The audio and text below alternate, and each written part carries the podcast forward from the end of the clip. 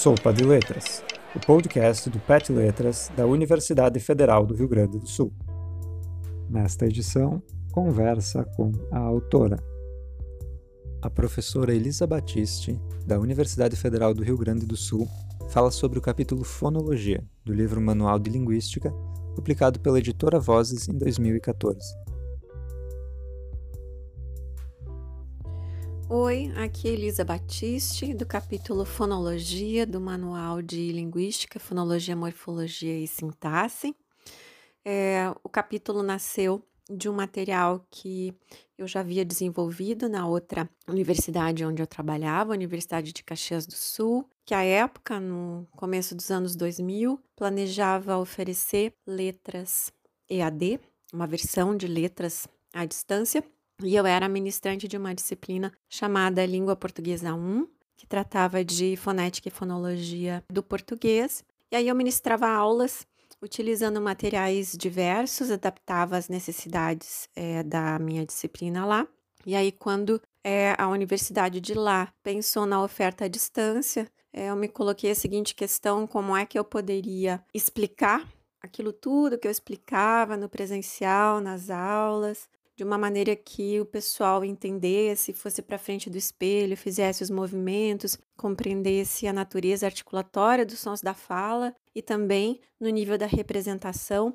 entendesse os segmentos fonéticos uh, realizados é como a contraparte de unidades abstratas que podem ser designados fonemas ou eventualmente apenas constituintes. Então eu resolvi escrever aquilo tudo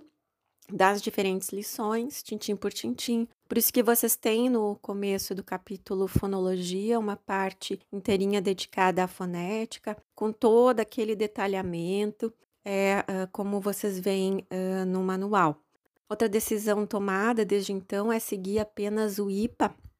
e não critérios diversos de representação fonética, como, por exemplo, as decisões que os foneticistas americanos tomam para representar ditongos, eles o fazem de uma maneira diferente do que prevê o conjunto de símbolos do IPA para semivogais. Então, também aí tentei unificar no material todas as representações conforme o International Phonetic Alphabet, ou IPA, uh, sem uh, deixar então o meu aluno confuso entre os diferentes conjuntos, entre um e outro conjunto de símbolos para empregar. Bom, então, da primeira parte do capítulo de fonologia dedicada à articulação, à, à base articulatória dos sons da fala, é, dei um tratamento aprofundado como a URGS necessitava para estudos linguísticos 1. Então, adaptei o material a exemplos de outras línguas, por isso a gente não tem só exemplos do português ali. E isso se estendeu a parte da fonologia, que lida com fonemização, com os procedimentos de descoberta, e tem lá então a noção de fonema, pares mínimos distintivos, alofonia, distribuição complementar, noções que tinham nesse outro material que eu adaptei para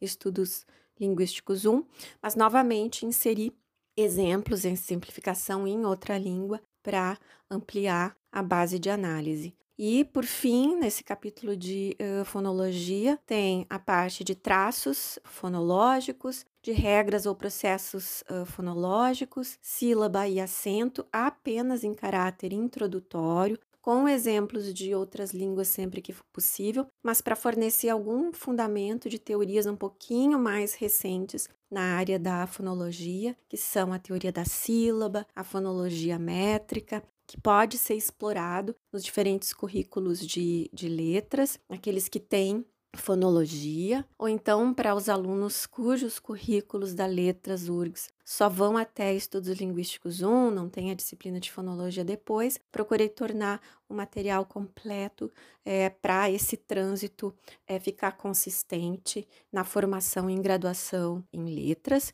E, bom, esse capítulo, junto ao de morfologia e ao de sintaxe, é, integra uma iniciativa de nós, professores, de não ter o, nosso aluno da graduação em Letras URGS lendo capítulos ou materiais esparsos de diferentes autores e sem o mesmo propósito, isso tudo para facilitar o trânsito uh, na disciplina e o percurso ser o mais é, coerente e de um trânsito mais fácil para os alunos possível.